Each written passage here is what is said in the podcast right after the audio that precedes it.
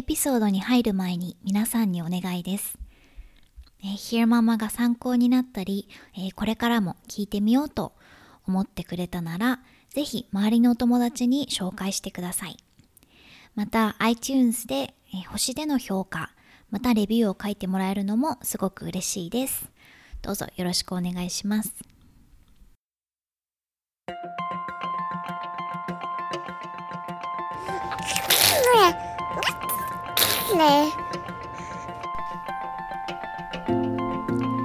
育児子育てポッドキャスト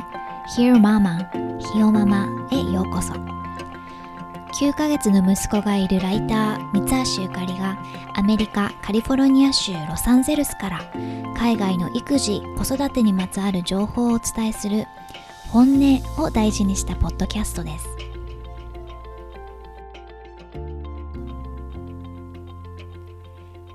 今週の育児子育てネタは、えー、前回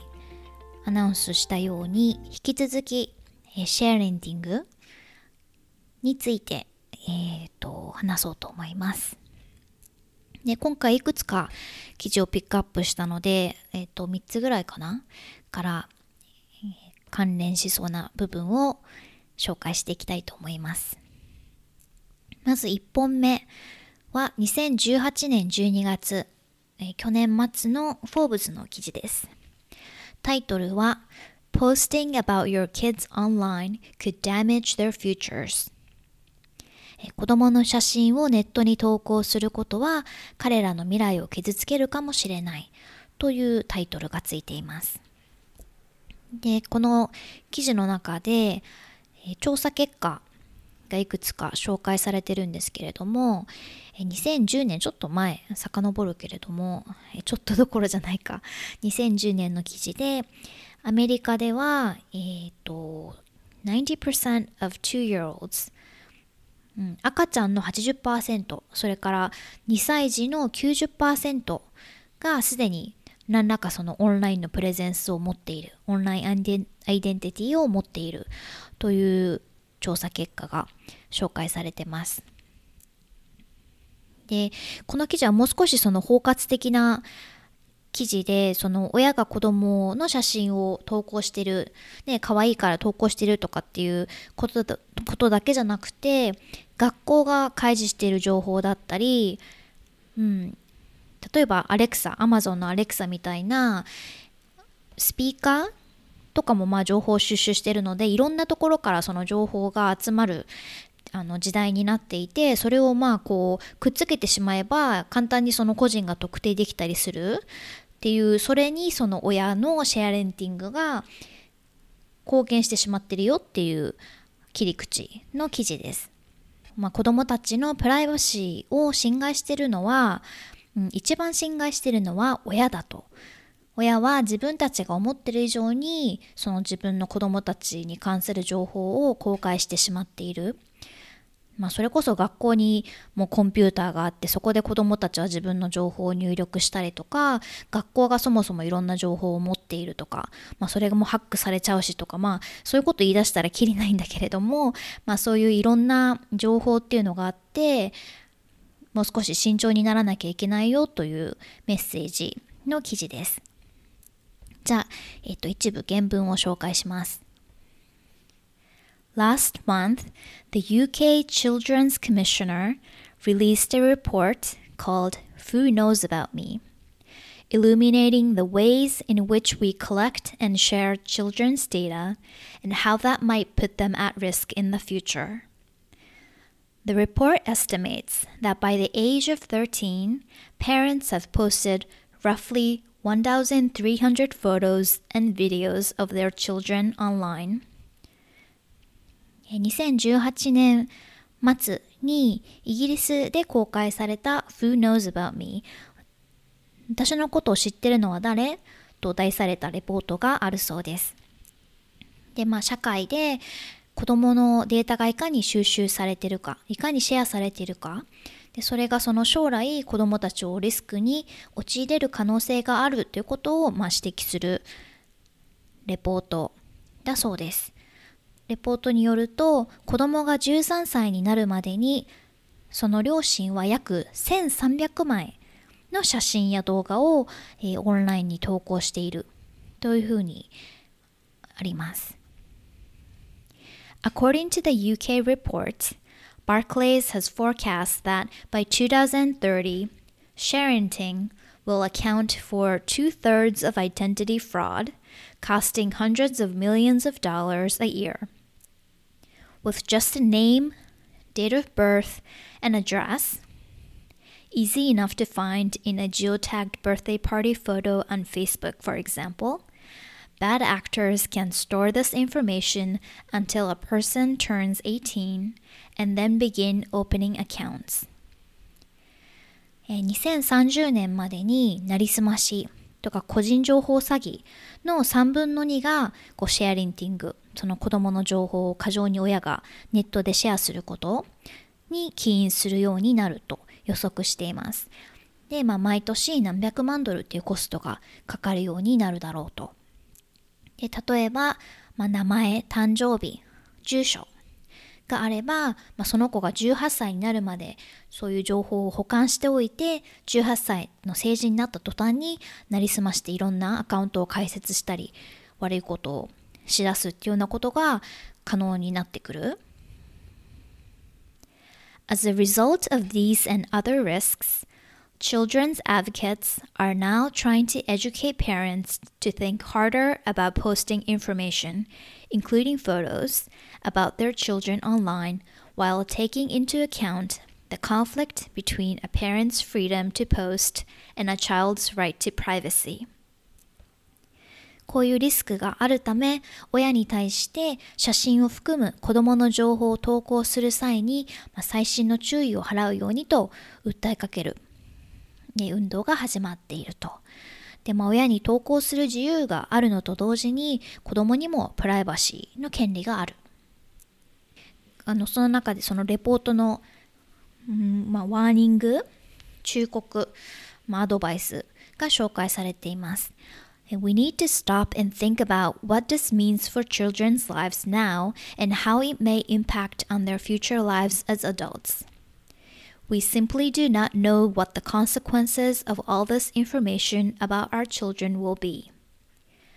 まあ、投稿する際に、まあ、一度止まってね、今の子どもの生活にその投稿するかとすることがどういうふうに影響をしまたその将来、まあ、彼ら彼女らが大人になった時にどんな影響をもたらすのかを考えましょう。まあ、子どもについての情報をこう開示することが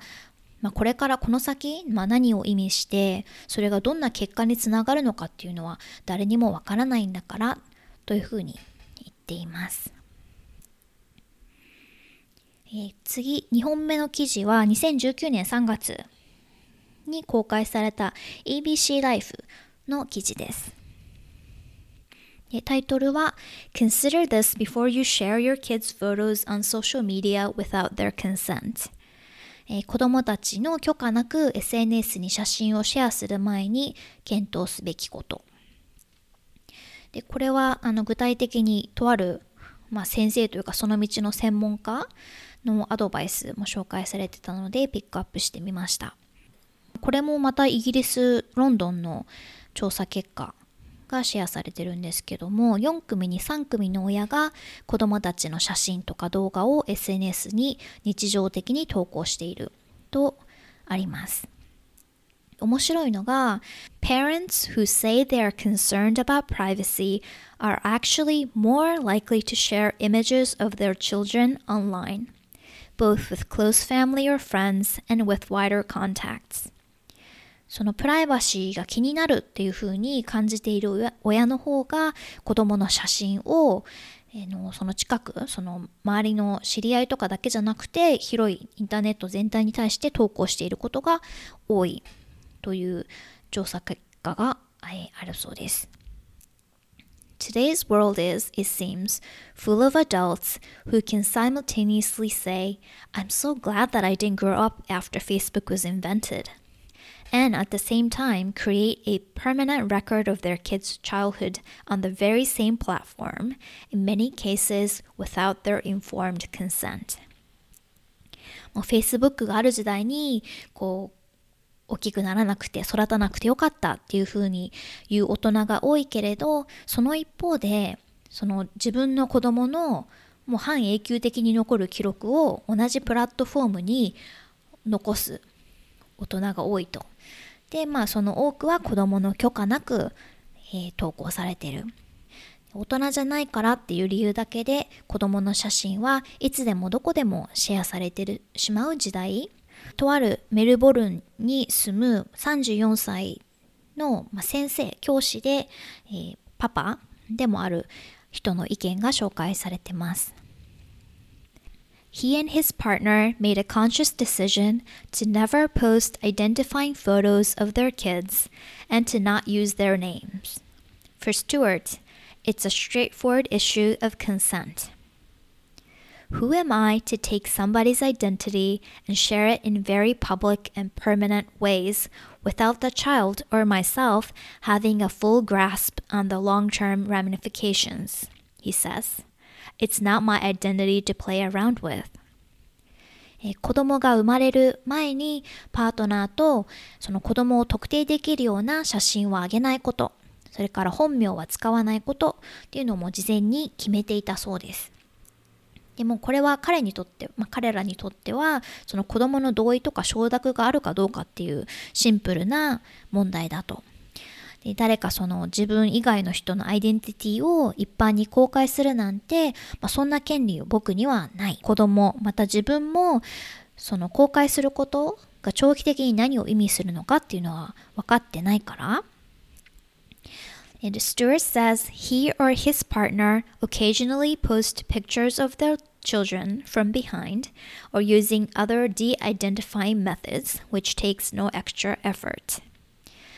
You have all the power in the situation, and your child has none, he says. Before you put a photo of a young child in an essentially public domain, just consider that you're making this choice on behalf of somebody who relies on you to keep them safe and protect their rights. 普段写真をシェアする場合は後ろ姿とか特定できない形でシェアをしていると。この 状況においてその全てのパワーは親が持っていて子供には一切の力がないと子供は無力だとその基本オープン、まあ、Facebook にせよ、ね、Instagram にせよ、まあ、オープンが前提なのでそういう場所に子供の写真を投稿する前にその子供の代わりにその意思決定をしてるんだっていうことを親は考えなきゃいけない。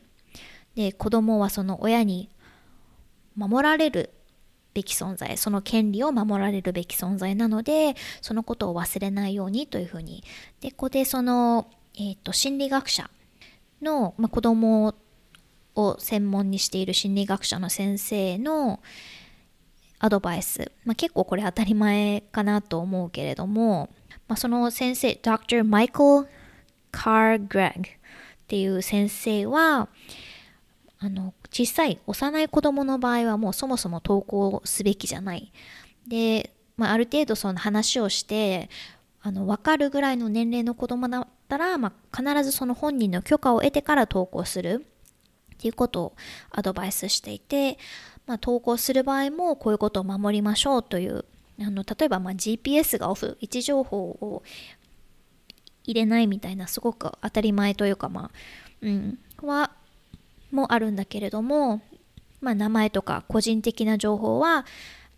入れないようにするとかあとそのコメントをするのも他人の写真だったりにコメントするのも場所がわかるような写真にはコメントを残さない、まあ、例えばそのクラブ活動のユニフォームを着てる子どもたちのグループ写真みたいなんかがあった時にそのねあのユニフォームを見ただけで場所っていうのは分かってしまうのでそういう写真には自分が投稿しないだけじゃなくてコメントもしない。とか、まあ、SNS にシェアする場合は友達全員にシェアするんではなくて特定の選んだ相手だけにシェアする。あのインスタグラムも親しい友達っていう機能があるけれどもそれだけにシェアするとかあとはそう写真にそのね自分の子供だけじゃなくて他の子も一緒に写ってるような写真の場合はその子の親にも、えー、投稿するのが OK かどうかを事前に確認しましょうというようなアドバイスをしてます。でこの記事はまああの記事自体も面白かったんだけれどもコメントにこの記事へのコメントを残した人がいてでまあそのコメントの内容っていうのはなんかもうこんな議論くだらないみたいな 感じで子供が自分の責任である年齢である以上投稿するのは親の権利だから可愛いと思って写真投稿したかったらそうする権利が親にはあるんだみたいなそういう難しい議論にするまでもないみたいな意見コメントとしてそれが残されていてその意見に対する意見を残しててそのコメントを紹介したいと思います。でこの18歳になったばかりだという彼は、まあ、5歳頃からずっと母親が自分の人生を、まあ、写真とかで投稿してきて公開してきてそれに対してすごく憤りを感じているという男の子です。で、ここから彼のコメントです。As someone who just turned 18, whose entire life has been shared by their mother since they were about five years old, I don't want photos of me crying when I was eight publicly shared because I was cute. I don't want to have to keep looking behind my back whenever I'm trying to do anything and scoping out places to hide from her camera in shops and galleries. I'm okay with baby photos so long as I am clothed, but there's quite the difference between that and a photo of me at 15 years old running away desperately because I feel like shit and I don't want to be photographed. All of these are real examples. その可愛かったからといって泣いている8歳の時の写真をシェアしてほしくない。 何かしようとするたびに母親のカメラがこっちを向いていないかを気にしてそれを避けられる場所を探す。洋服を着ている赤ちゃんの頃の写真はいい。でも15歳の写真うん、写真を撮られたくなくて逃げ回っている時の15歳の写真はいらない。これは全部実際に起きたことだと。Just because I wasn't legally an adult doesn't mean I was always a baby until last month. Doesn't mean my photos should have been shared without my knowledge to thousands of people. I used to be okay with my mom's photos until she stopped telling me when she was taking or posting them, until she made them something to be afraid of because I didn't know who was going to see me where. I have and always have had a right to my privacy and a right to be more than my parents' photo prop.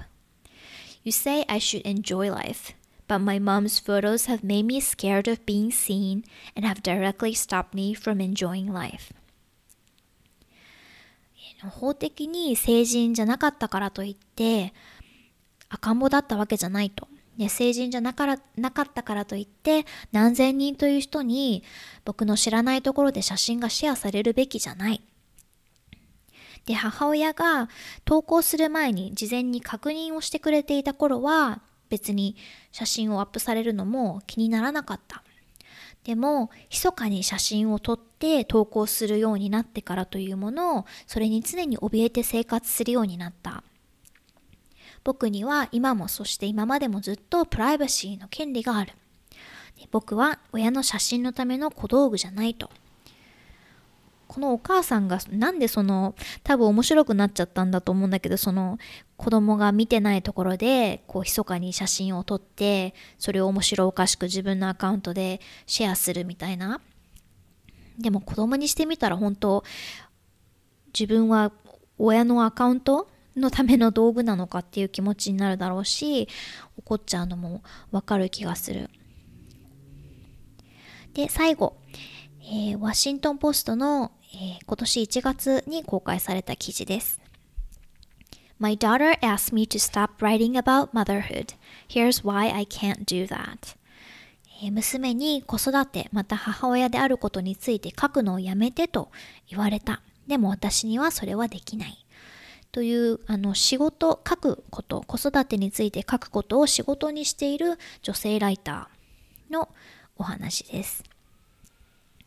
えー、去年のクリスマスに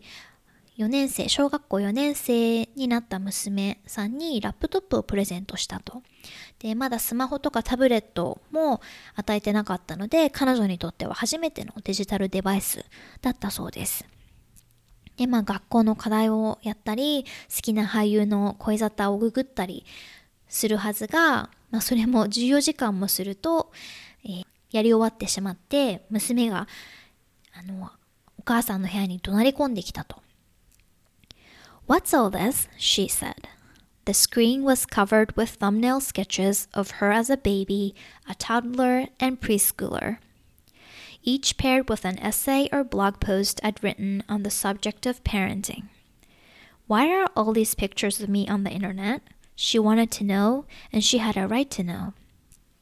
これ何なの彼女が向けてきた PC の画面には、彼女が赤ちゃん、それからよちよち歩きの頃の写真、また母親として過去に書いた、え子育てに関するエッセイやブログの記事が、えー、写っていた。なんで私の写真が全部インターネットに出てるの、うん、どんなあの内容だったかというと例に上がってるのがその娘さんがすごく仲良くしてた女の子がいたんだけれどもその子が急に口を聞いてくれなくなってあの娘がショックを受けてると。でそれに対して母親としてどう対処したのか？みたいな。話とかこういうのが全てその彼女の娘さんの写真と一緒に、まあ、ネットに上がってると。Could I take the essays and pictures off the internet? She wanted to know. I told her that was not possible. There was very oh, there was heavy sighing and a slammed door. When I had pictured our first serious conversation about how the internet is forever, I always thought we'd be talking about content po posted by her, not me. えー、娘に写真やエッセイはネットから削除できるのと聞かれた。 それはできないと答えるしかなかった。娘は大きなため息をつき、ドアをバタンと閉めて出て行った。娘といつかはインターネットは永遠だ。一度インターネットに投稿されたものは永遠に残るっていう話をするだろうとは思っていたけれど、その話をするのは彼女が投稿したコンテンツについてであってまさか自分が投稿した内容をきっかけにその話をするとは思ってなかったと。ママライターさんがツイッターをしていて本業は弁護士さんみたいででまああの同時にライターとしての顔も持っているっていうことみたいなんだけれどもまあ、彼女にしてみるとその子育てについて書くのも自分にとってはその自己表現の一つで自分の一部なのでそれをこうピタッと娘さんに言われたからといってやめることはできないっていうふうに記事で言ってます。でまあそのソリューションとして娘さんと話し合って決めた方法が紹介されてます。For now, we have agreed that I will not submit a picture for a publication without her permission, and that she has absolute veto rights on any image of herself. As for content, I have agreed to describe to her what I'm writing about in advance of publication and to keep the facts that involve her to a minimum. I have not yet promised that she can edit my work, but we acknowledge that is a future possibility. She also requested that instead of using her name, I call her by her self selected pseudonym, Rochelle, and I'm taking that under advisement. え今のところ、え、彼女の許可なく写真を公開することはしないと。で、どんな画像も彼女については、彼女はにはノーという権利がある。ブログなどの記事については公開される前にその内容を彼女に説明すること、また彼女に関連するファクトの量を最低限に留めることを約束したと。まだその娘さんに自分の書いたものを編集するということまでは、えー、させるつもりはないけれども将来的にはそういう可能性があるということも話し合ったそうです。また彼女の本名を使うのではなくロッシェルという偽名を使うことを提案されてこれは今検討中だそうです、えー、結果的にその子供の写真を投稿することについて今3本あの記事を紹介したけれどもネガティブとかまあ慎重派の意見が多くなっちゃって反対もきっとあるにはあると思うんですけどもうんまあその子供の写真を年齢は問わずあのシェアをするっていう投稿するっていうことについてまあちょっと考えさせてくれる記事だったので紹介してみました。録音後期。最近の出来事をまずちょこっと紹介紹介というかシェアすると LA ズインスタグラムあの YU ゆかり77 YUKARI77 でやってるんですけども、えっと、それを見てくれている人は知ってるかもしれないけど LA ズロサンゼルスの動物園に行ってきました。で初めての動物園で車でどれぐらいかなまあ30分ぐらい？かかるかかからないかぐらいでそうなんか日本でどっか行く、まあ、それこそまディズニーランドでも動物園でも行くってなると渋滞とかそれから駐車場に止めるのにもすごく待ったりとかするイメージがあって大変そうって思ってたんだけれどもそんなことなくパーキングもすんなりできたしメンバーシップになった方が得だったので早速メンバーになり、うん、どうだろう4時間ぐらいかな結局動物園にいたのは。うん、やっぱり土地が広いので動物園の作り方っていうのかなもう全然違っていて日本みたいにこう檻がね横並べにあってその一つ一つ箱みたいな檻にいろんな動物さんがいるっていう土地に制限がある作られ方じゃなくてどこのどこも結構広くって、うん、入り口の方にフラミンゴがいて池があってみたいなとかゾウさんとかもすごく広い敷地を与えられてるのでまあもちろんね自然に比べれば全然狭いんだけれども逆にあの日本の動物園に慣れてると広すぎてその動物さんが見えないみたいな、うん、そういうあの広さの中に動物さんがいて、まあ、もう少しその本当に檻の中に閉じ込められてるっていうよりは自然に近い状態で動物を眺めることができて、うん、あのなかなかいいなと思いました。で結局一番好きだったのは入り口にあったアシカさん？アザラシさん？アシカさんか。が泳いでるあのちょっとガラス越しにあの水中で泳いでる姿を見られるようになってるところがあってそれとあとはもうその辺にあの設置されているバードフィーダー餌箱に集まる 鳥さんたちを気に入って見てました。これそれなら家でも見られるじゃんって感じだけれどもなんかすごく鳥とか空を飛ぶものが好きみたいでいつもよく見えるなっていうなんか木の枝のところにいる鳥さんとかを見つけてキャッキャなってるので、うん、まあでも楽しい、えー、と一日を過ごすことができました。違う側面からあの今回のシェアリンディングの育児子育てネタについて話したいなと思ってでまあ私はその文章を書くことを、まあ、仕事にしているのでそのネラティブ、どう伝えるのかとかその切り口みたいなものを文章にする時ももちろん意識というかまあ考える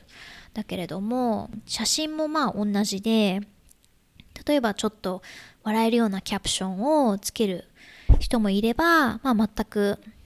違う？その本当に写真ってまあ写真の内容もさることながらそのキャプションの言葉でもだいぶ印象って変わってくる。で私もそのインスタでフォローしてるアカウントで、まあ、結構すごい可愛い子供の写真とか育児ネタを投稿しているママさんのアカウントなんかをフォローしていたりしてあの一つにその男の子の育児日記みたいなのがあるのね。で写真にまあ特徴的なフォントで赤あたかもその赤ちゃんのセリフみたいな感じにコメントをつけて投稿しているっていうのが多分少なくなくてで見ている方はすごく笑わせてもらえるし癒しだし嬉しいんだけれども結構そういうアカウントってもうそのその子に完全にその子がなんかもう笑いを取るコメディアンみたいなことになっちゃってる。そういうイメージが出来上がってしまってて、うん、これもやっぱりそのナレーションの話でどういう切り口で伝えるかっていうのがもうそのコメディ調になっちゃってるので子供がちっちゃくてあまりおしゃべりもできなくてみたいな時はあえてそのセリフをつけてあげることでキャラを作ってっていうのがまあ面白いっていうのはわかるんだけどもね、おしゃべりとかできるようになったりやっぱり性格っていうのがもっとはっきり出てくるようになったりした時に実際にその子にね普段インスタの写真を見てて実際に会って違ったりするとなんか面白くないじゃんみたいなことに なったりもするんじゃないかなって思ったりして、まあ、すごく極端な例だけどもその親のナレーションによってその子のイメージそのデジタルアイデンティティつまりはその子のイメージとか社会からその期待されることこういう子だっていうイメージが出来上がっちゃってでその子はそれ選んでも頼んでもないのにそういう風になっちゃったりすることがあるから、うん、楽しいっていう気持ちはすごくわかるしシェアしたいっていう気持ちもわかるんだけども今回そのね何本か紹介した記事にあったみたいに少しこう立ち止まって考えるというかそれってこのこれから先ね、5年先10年先それこそその子が大きくなった時に何を意味するのかなとかってうんまあ付きまとうものではあるので本当にただ可愛いねこの頃可愛かったねみたいなので終わることが大半かもしれないけども少し念頭に置いて慎重になる部分もあってもいいのかなと思いました。今回も Hear Mama を聞いてくださってどうもありがとうございました。ではまた来週。